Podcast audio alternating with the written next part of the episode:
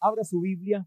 Hoy terminamos, ahora sí es cierto que hoy terminamos Romanos 2 y 1, 2, porque vamos a entrar a otro pasaje que va en la misma línea de Romanos 2 y 1, 2, que es 2 de Corintios 10, 3 al 5. Están buenísimos esos dos. Vamos a ver si se recuerdan para resumirlo. 12 cosas que son Romanos 12 y 1, 2. No se le va a olvidar porque es Romanos 12 y son 12 cosas. Romanos 12 dice 12 cosas, 1 y 2. Así que hermanos, una, os ruego por las misericordias de Dios.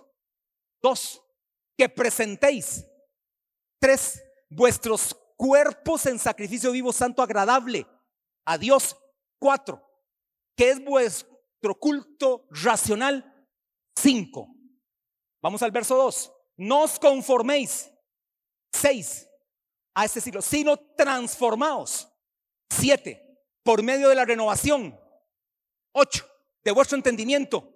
Nueve, para que comprobéis. Diez, la buena voluntad de Dios. 11, agradable y perfecta. 12, comprobar. Número 10, comprobéis. Ya vimos todo lo anterior. Es la palabra griega dokimazo. Esta palabra griega dokimazo, que es comprobar. Cuando hablamos de la renovación de la mente, que por cierto, este, ya al tema, ahora sí, le hemos llamado la conquista de la mente, pero ya viendo todo lo que hemos venido, este, o hasta dónde hemos avanzado, le llamaría yo a este tema o a un futuro libro o folleto, pero me gustaría más libro, llamarle la liberación de la mente. Tal vez, le decía el Señor yo en oración, tal vez cuando cumpla 60 años, cumplí 52, yo sé que parezco como de 40 o de 30, ahora que estaban tres candelas nada más, gracias a Dios. Cuando cumpla 60 quiero ya ahora sí escribir esos libros, sentarme a escribirlos, tal vez antes, pero igual, a los 60 además de seguir predicando la palabra, porque sé que a eso Dios me llamó, seguir predicando su palabra con todo este mi amor, seguir adorando al Señor con toda mi fuerza y seguir llevando salvación. Recuerde que esas son tres direcciones en este ministerio, palabra, adoración, salvación. Hacer esas tres cosas es dedicarme a escribirlos y ya cuando uno escribe todavía se aumenta más por lo menos libros de unas 150 hojas cada libro, 120, algunos de 200, por ejemplo. El libro La Victoria de la Cruz sería como de 250 hojas. El libro este, Tiempos Finales sería como de 300 hojas. Este libro sería tal vez, este le llamaría La Liberación de la Mente, sería tal vez de unas 120 hojas. Este, y así muchos este, que podemos ir aterrizando en algún momento. Le llamaría la liberación de la mente porque al final de cuentas, hermano, lo que te da la renovación de la mente es una mente libre, una mente liberada,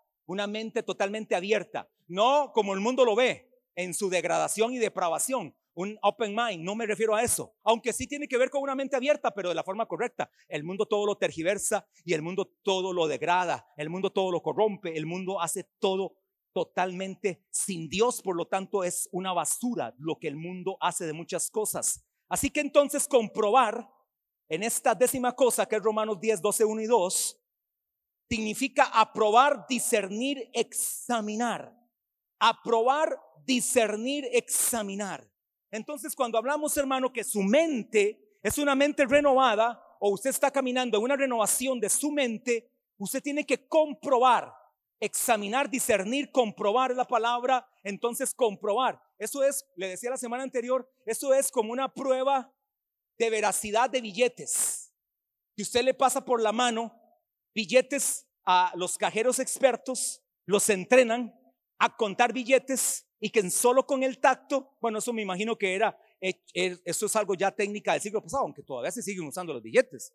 entonces, todavía sigue siendo seguro un entrenamiento en Estados Unidos. Este, entrenan para que la, el cajero o la persona que está en ventanilla sepa discernir cuáles son, o sepa comprobar, o sepa diferenciar cuáles billetes son verdaderos o cuáles billetes son falsos. Y él puede contar y le llegan a hacer un depósito de 10 mil dólares y le llevan el equivalente en billetes de 100 dólares, se los llevan en efectivo y él puede con solo el tacto saber si hay 99 billetes, 99 correctos y puede diferenciar el único que es falso.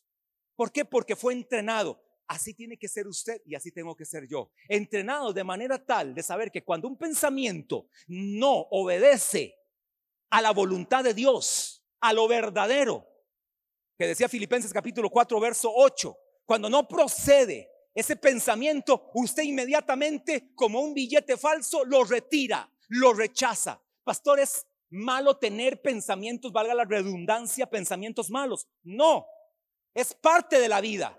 Usted puede tener pensamientos malos. Usted puede tener pensamientos impuros. Usted puede tener pensamientos inmorales. Es más, aquí sentado, usted puede tener un pensamiento inmoral que no es correcto. Aquí, en la iglesia, en este grado, en este lugar bonito, usted puede ver a una de sus hermanas o viceversa de forma indecorosa con su vista y usted sabe que usted transgredió la línea de la santidad y usted vio más allá a la hermanita o al hermanito. Usted la desnudó con su vista o viceversa. Eso procede de una inmoralidad. Pero ¿qué entonces hay que hacer? Aplicar la palabra, comprobar ese pensamiento y entonces digo, si esto a mí me causa alguna tentación, algún deseo, no lo voy a hacer de esta manera. Entonces hasta me voy a quitar del campo donde me siento porque adrede me siento para estar codiciando a la mujer ajena. Y entonces si ella se sentaba aquí, usted se va a sentar allá o allá. Eso en ese tipo de casos. O por ejemplo, usted está solo en su casa. Usted está totalmente solo en su casa como esposo casado, su esposa se fue con unas amigas o su esposa se fue a célula o su esposo se fue al gimnasio o su esposo está trabajando, usted ahí en su soledad, usted sabe que tiene toda la apertura para usar el teléfono, para mandar mensajes, para tener este, algún tipo de contacto, usted lo que tiene que hacer entonces es comprobar proceden estos pensamientos, proceden estas acciones, proceden de una mente renovada. ¿Es esto correcto? ¿Es esto falso? Usted lo retira inmediatamente. Lo que sí es pecado es sostener ese pensamiento. Lo que sí es pecado es aplicar ese pensamiento y caer en ese pensamiento. Dice el apóstol Pablo. ¿Está Marito? Marito, 1 Corintios 10, 12. ¿ah? ¿Estamos bien? Ese es, ¿verdad? Primera de Corintios 10:12. Así que, dígale que está al lado suyo. Así que, Primera de Corintios, que, he dicho ahora sí.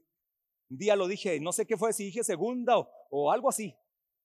Así que, oiga lo que dice, el que piensa estar firme, el que piensa, ¿cuántos aquí piensan estar firmes? ¿Cuántos desean estar firmes? ¿Cuántos quieren estar firmes? Ese es un verso que a mí me ha, seguido, me ha servido de parámetro para mantenerme en la línea correcta, aunque en algún momento haya fallado, o en algún momento haya caído, en algún momento haya decepcionado. Pero ha sido el verso que me ha mantenido siempre en la visión correcta, el que piensa, porque mis pensamientos es querer estar firme. El que piensa estar firme, esa palabra mire, ¿alguno tiene aquí griego? ¿Anda griego aquí alguno?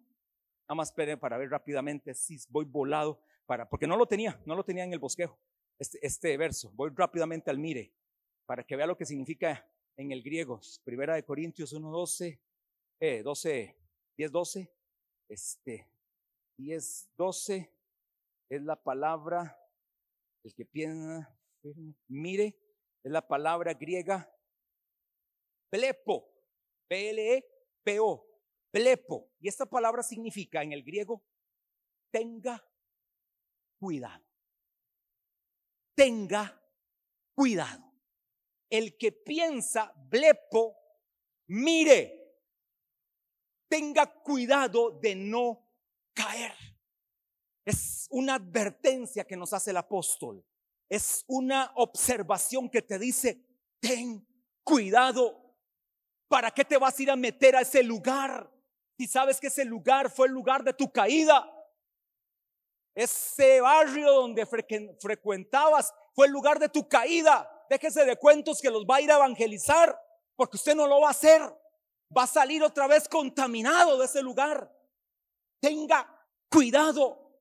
Si usted sabe que esa persona es tóxica, que a usted le mensajea o con la que usted habla o con el que usted habla, es una persona tóxica, bloqueelo de una vez por todas y que él vea o ella vea que fue bloqueado. Porque al buen entendedor, pocas palabras, de una vez bloqueado, es decir, no quiero contacto contigo. Ni siquiera un mensaje. No quiero ver ni tus estados. No quiero. Bloqueela de todas las redes sociales. Bloqueela de su teléfono. Bloqueela de cualquier. De todas más. Váyase. Si usted vive. Una vez una persona me dijo, Pastor, es que vieras que yo tuve una relación con esa persona. Hablando de una relación ilícita de unión libre. Pero la persona vive como a 10 casas de mi casa. La, forma muy sencilla le dije al hermano, sencillo, vete donde estás viviendo. Tan sencillo como eso. Alquila, sí. Váyase totalmente opuesto a donde se vive. Obedeció obedeció. Nunca más. Porque él cuando llegaba del trabajo, todos los días, la mujer lo estaba esperando. Era un hombre que me pidió consejo. La mujer lo estaba esperando. Fulanito, aquí estoy. Fulanito, aquí. Y él, como va el buey al degolladero. Salga de ese lugar. Váyase de ese lugar. Ese trabajo, otro joven. Bueno, ya este es un joven más adulto. Me, el domingo antepasado vino acá Siempre aquí, yo soy consejería de tarima hasta donde abajo, a veces me voy por ahí. Aquí damos consejería siempre rápida, son consejerías de tres minutos. Pastor, voy a renunciar al trabajo por esto y esto y esto. ¿Qué le parece? Renuncie inmediatamente. Prefiero su matrimonio, prefiero a sus hijos, prefiero su estabilidad financiera, prefiero que usted camine bien a que usted por estar en ese trabajo pierda su familia, pierda su...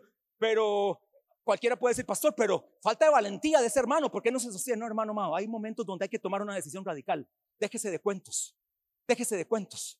Hay que tomar una decisión radical. Ese trabajo para usted, en vez de ser una bendición, representa una maldición. Desde que está en el trabajo, usted se enfrió. Desde que está usted en ese trabajo, usted ha decaído. Desde que usted está en ese trabajo, usted ha ido, en vez de ir de gloria en gloria, usted va totalmente hacia atrás. Usted parece el cangrejo. Usted parece que la orden es mire hacia atrás, no mire hacia adelante. Por lo tanto, deje, abandone ese lugar. No es de bendición. Claro, hay que analizar el caso y todo eso. Yo ya conozco a la persona y sé por qué le estaba diciendo, porque sé el caso.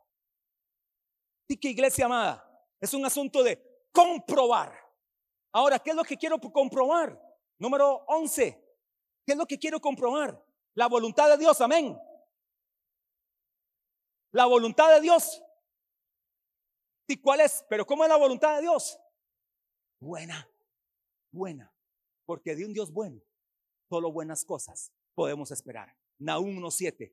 Jehová es bueno, fortaleza en el día de la angustia y conoce a los que en él confían. Así que entonces, ¿qué es lo que yo quiero comprobar? Que todo lo que está en mi mente, que todo lo que viene a mis pensamientos, que todo lo que viene a mi forma ahora nueva de vivir, me conduzca a la buena voluntad de Dios. Porque la voluntad de Dios para tu vida es buena. Esa es una de las grandes preguntas incógnitas de muchos cristianos. ¿Cuál es la voluntad de Dios para mi vida? Lo número uno, si tienes esa pregunta, la voluntad de Dios para tu vida es buena.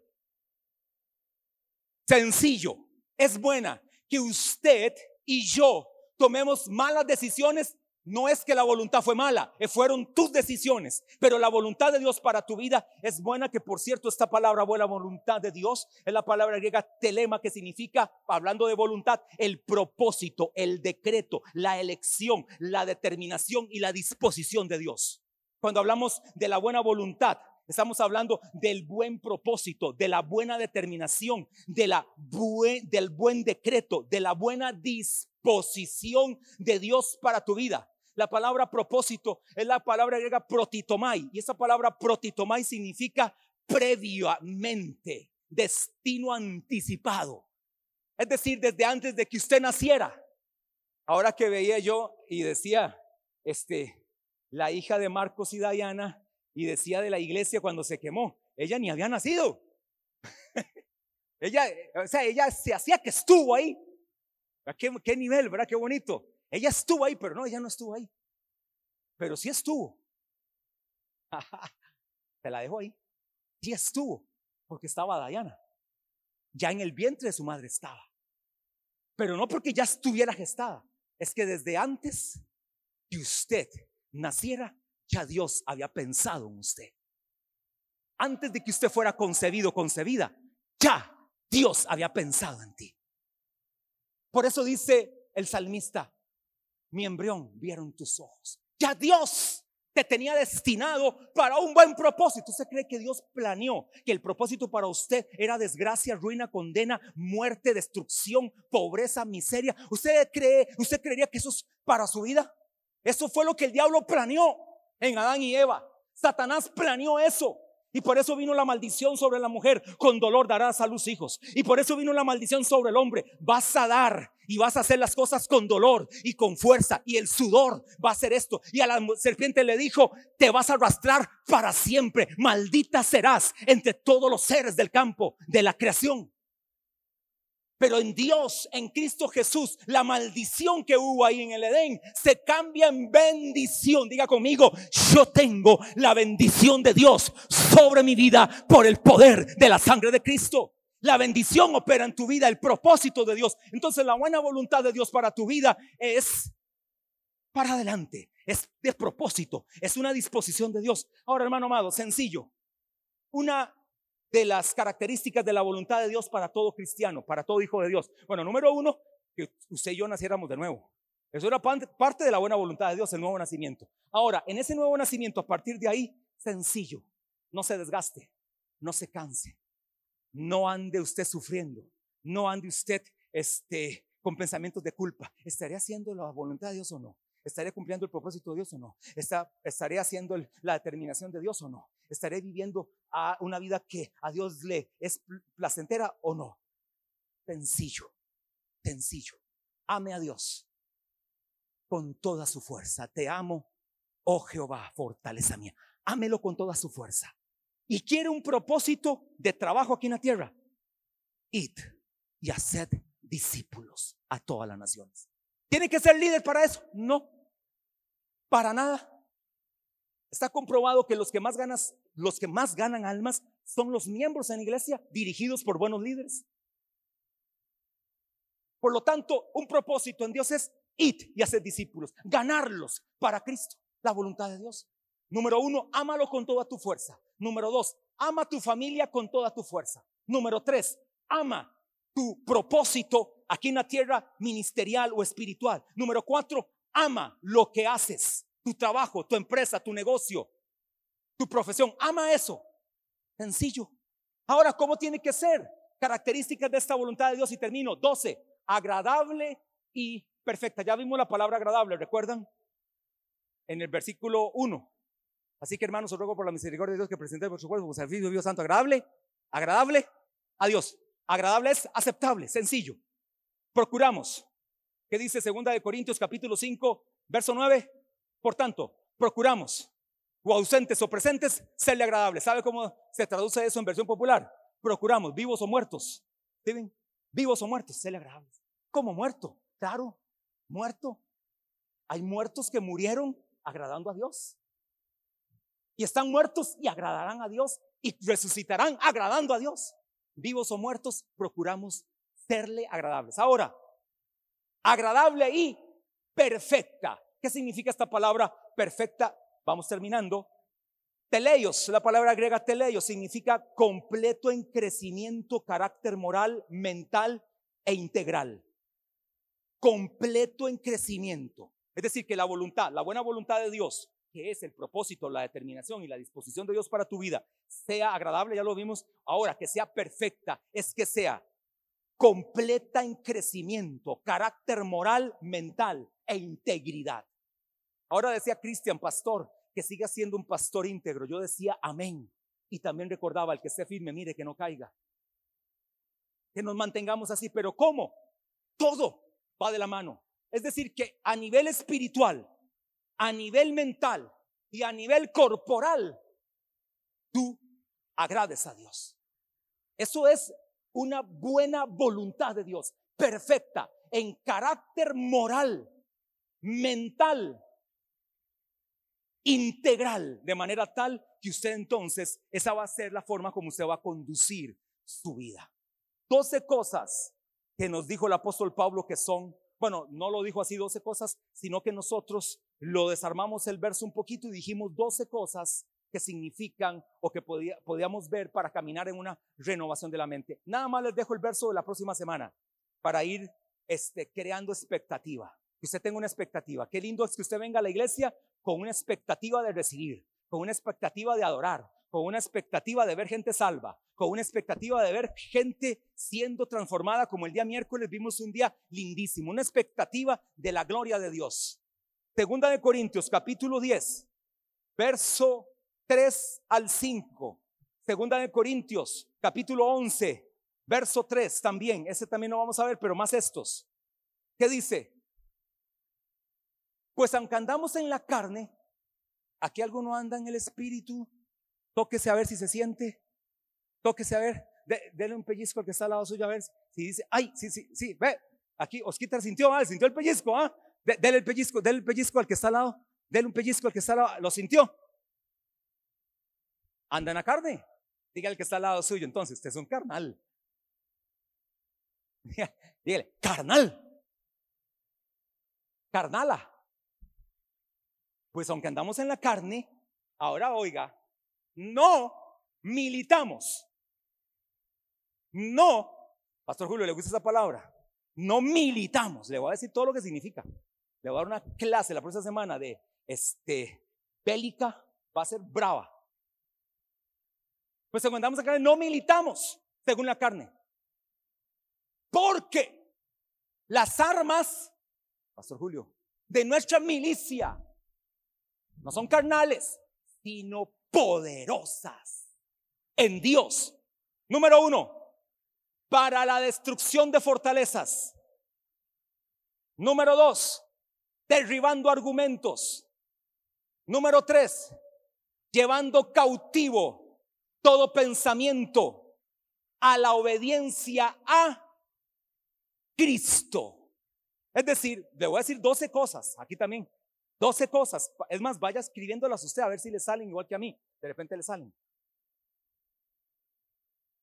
Lo que usted tiene que evitar es que en su mente, por eso se llama la liberación de la mente, usted, por eso vamos a cerrar casi con este tema, porque hay 20 fortalezas que se pueden levantar en su mente, imagínense. No sé si me va a dar chance, yo creo que no. Yo creo que no las voy a ver, se las voy a mencionar para que usted las estudie. Pero hay 20 fortalezas que tiene, usted y yo tenemos que destruir. Pero oiga sus cuatro enemigos en la mente para que usted sea libre. Derribando argumentos. Perdón, fortalezas. Argumentos. ¿Qué más?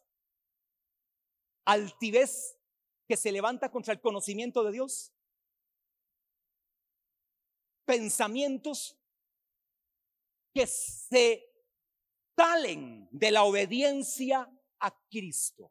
Y como para dar un ejemplo, el apóstol Pablo en 2 de Corintios 11:3, un capítulo después, dice, "Pero temo." Era un temor del apóstol Pablo.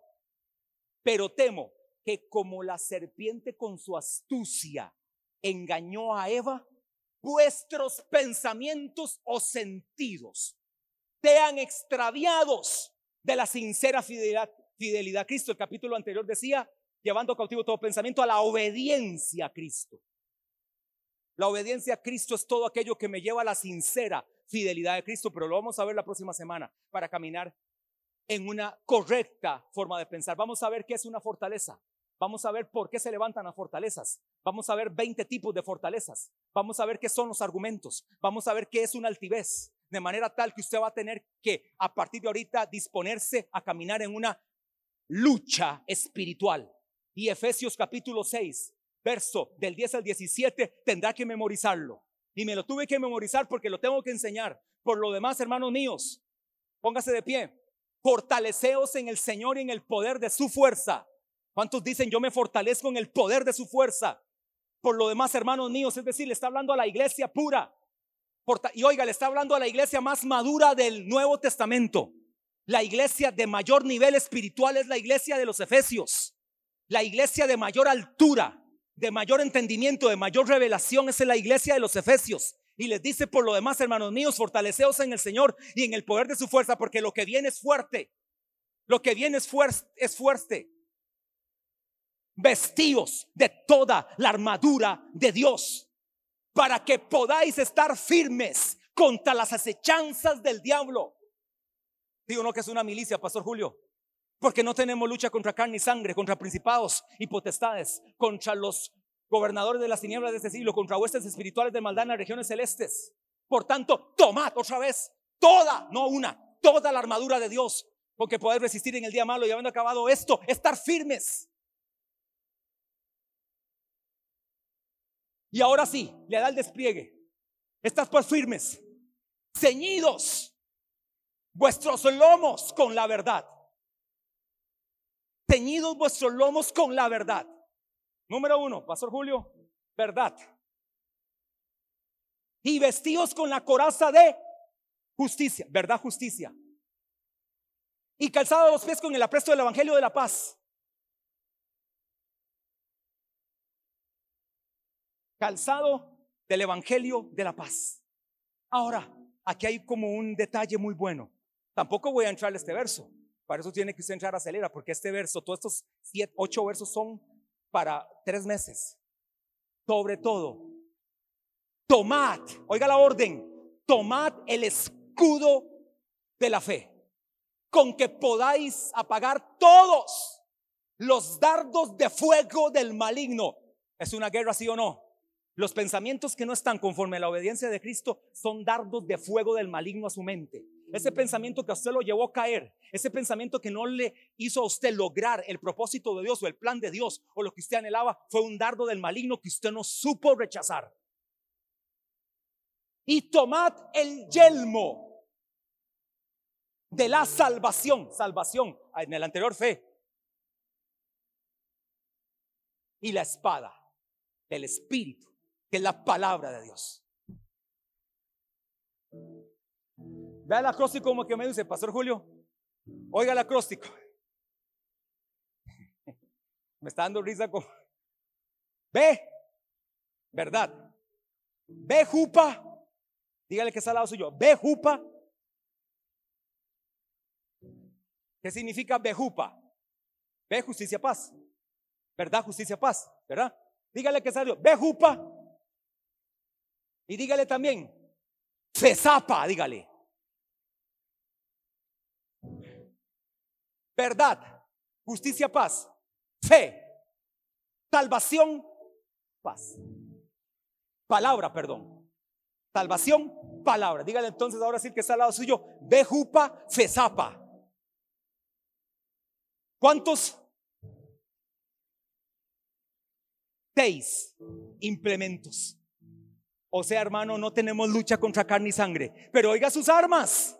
Verdad, justicia, paz, fe, salvación y para cerrar con broche de oro, palabra de Dios. La palabra de Dios. Padre, gracias por tu palabra. Gracias por tu verdad. Gracias por tu salvación. Gracias Señor porque nos has redimido de la maldición de la ley y nos has hecho para nuestro Dios reyes y sacerdotes. Gracias por tus hijos aquí presentes. Declaro sobre ellos y ellas la vida de Cristo, el poder de Dios. Declaro, Padre, que esos 12 implementos de Romanos 12, 1, 2 serán, Padre, vitales para nuestra renovación, para nuestra restauración, para nuestro entendimiento correcto, para caminar con una mente activa, limpia, ferviente, sana, propia. Declaro, Señor, sobre tu iglesia y tus hijos el poder de Dios, la sabiduría de Dios para poder entender tu palabra llévales con bien. Gracias Señor por cada uno de ellos, por los que están aquí, por los que no pudieron estar, por los que se conectaron. Gracias Señor una vez más por la sanidad de Guillermo Díaz, por la sanidad de tus hijos. Gracias Señor porque nos has dado una iglesia tan, tan maravillosa como esta. No es mi iglesia, esta es tu iglesia. Bendigo a tu iglesia Maná en el nombre de Jesús. Amén y amén.